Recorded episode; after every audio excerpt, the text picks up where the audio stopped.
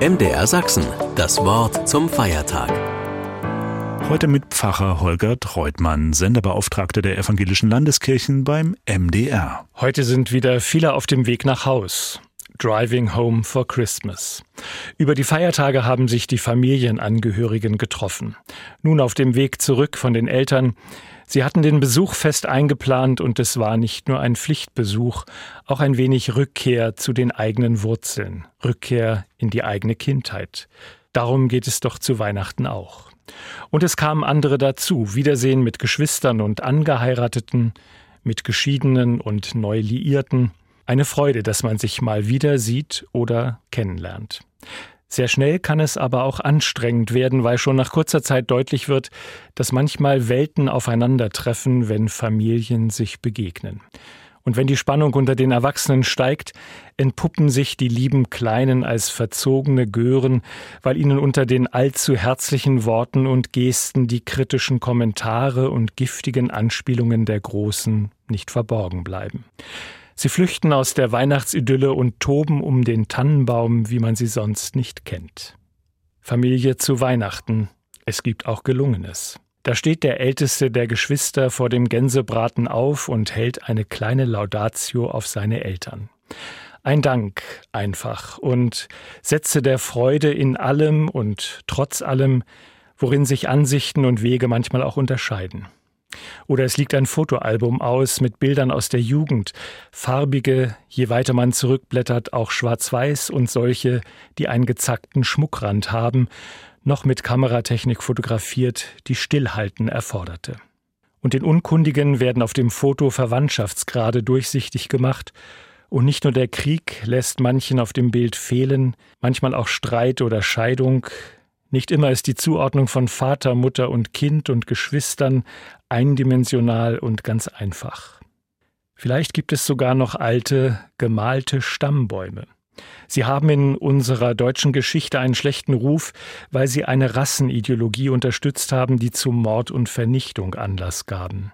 Grundsätzlich aber kann es interessant sein, die Namen und Generationsfolgen in einer Grafik oder auf einem kunstvoll gestalteten Bild als Baum von der Wurzel bis zu den feinen Verästelungen in der Gegenwart ablesbar vor Augen zu haben. Es ist Weihnachten. Die Bibel macht sich die Mühe, einen Stammbaum zu zeichnen.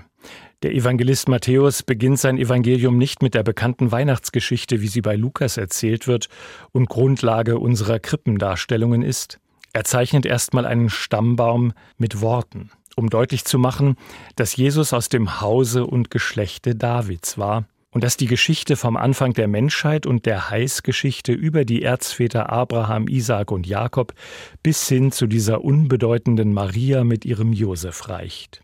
Und dass sich die Verheißungen der alten Schriften in der jüdischen Bibel mit Jesus erfüllen sollten. Es ist ein großer Baum mit drei Etagen, gegliedert in drei Geschichtsabschnitte, der Zeit von Abraham bis zum König David, dann von David über die folgenden Könige bis zur Zerstörung des Tempels und letztlich von der Exilszeit bis in die Zeit des römischen Reiches hin zu Jesus. Alle Generationen zusammen sind von Abraham bis David 14 Generationen, von David bis zur Verbannung nach Babylonien 14 Generationen, von der Verbannung in Babylonien bis zu Christus 14 Generationen. Und darin wird es dann kleinteilig. Abraham war der Vater von Isaak, Isaak von Jakob, Jakob war der Vater von Juda und so weiter und so weiter. Fast immer sind nur die Väter erwähnt, manchmal aber auch Mütter, wenn sich um die Mütter bemerkenswerte Erzählungen in den heiligen Schriften des Judentums finden. Bei aller Idealisierung dieses vermeintlich lückenlosen und sorgfältig in je zweimal sieben Generationen gegliederten Stammbaums gibt es doch Bemerkenswertes. So ähnlich wie wenn auf den Familienfotos oder in den Familienstammbäumen freie Fäden zu finden sind, lose Blätter, die irgendwie unverbunden in der Luft hängen. Da ist eine Vaterschaft nicht ganz geklärt oder auf fragwürdige Weise zustande gekommen. Da gab es Adoptionen oder es finden sich im Stammbaum uneheliche Kinder, die aber eine besondere Rolle gespielt haben. Der König Salomo etwa, aus einer Liaison seines Vaters David mit Bathseba hervorgegangen außerhalb der Ehe.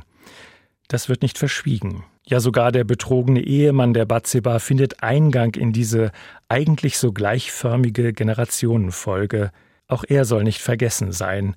Auch die Personen am Rande des Stammbaums bleiben notiert, auch die, die unter die Räder der gesegneten Familiengeschichte Gottes mit den Menschen gekommen sind, seien nicht vergessen.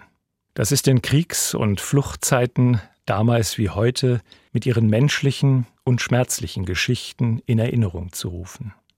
Und wie wäre es, wenn wir in unseren Patchwork-Konstellationen zum Familienfest ein ähnlich weites Herz hätten, nicht so schnell über ehelose Einzelkinder oder Einzelgänger herziehen, über vormalige oder neue Partner?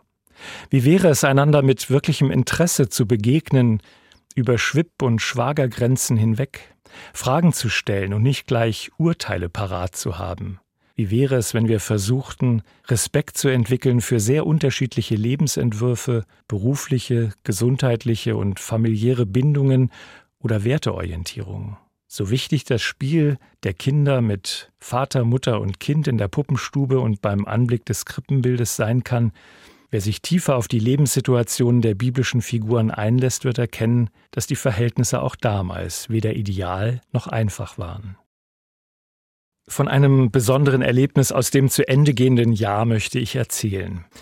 Ich war zu den Passionsspielen in Oberammergau. Was würde mich erwarten im Dorf der Herrgottschnitzer und voralpenländischer Volksfrömmigkeit? Kurzum, ich war bewegt. Ich war bewegt von dieser Tradition der Passionsfestspiele. Die Aufführung selbst war auch gut und über die Stunden nie langweilig. Es war ein Miterleben der Geschichte Jesu bis zur Kreuzigung aus manchmal ungewöhnlicher, aber doch möglicher Perspektive. Bewegt hat mich aber auch die Tradition. Da hat sich ein Dorf ein Gelübde auferlegt, wenn die Pest vorübergehen würde, dann spielen sie regelmäßig die Passion Jesu nach. Alle zehn Jahre findet das statt. Und Ironie der Geschichte oder Fingerzeig des Himmels, 2020 musste die Aufführung wegen einer anderen, neuen Pandemie verschoben werden auf 2022.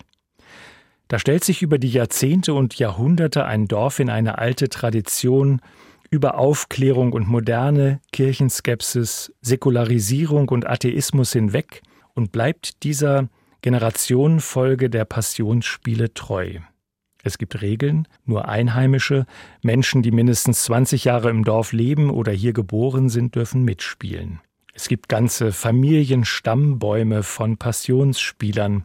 Auch wenn es Laiendarsteller und Musiker sind, hat sich die Aufführung immer weiter professionalisiert. Der Intendant Christian Stückel ist in Oberammergau aufgewachsen, hat eine Theatergruppe gegründet. Seit 1987 ist er Spielleiter für mehrere Aufführungen, die er als inzwischen freier Regisseur immer weiter entwickelt und zeitgemäß inszeniert. Generationen von Spielern entwickeln neben und mit der Heilsgeschichte Gottes mit Jesus Christus eine Heilsgeschichte ihres Dorfes indem sie sich in diese Tradition stellen. Sie übernehmen Verantwortung für die Botschaft des Evangeliums und sie vertrauen dem heilbringenden Segen eines solchen Tuns.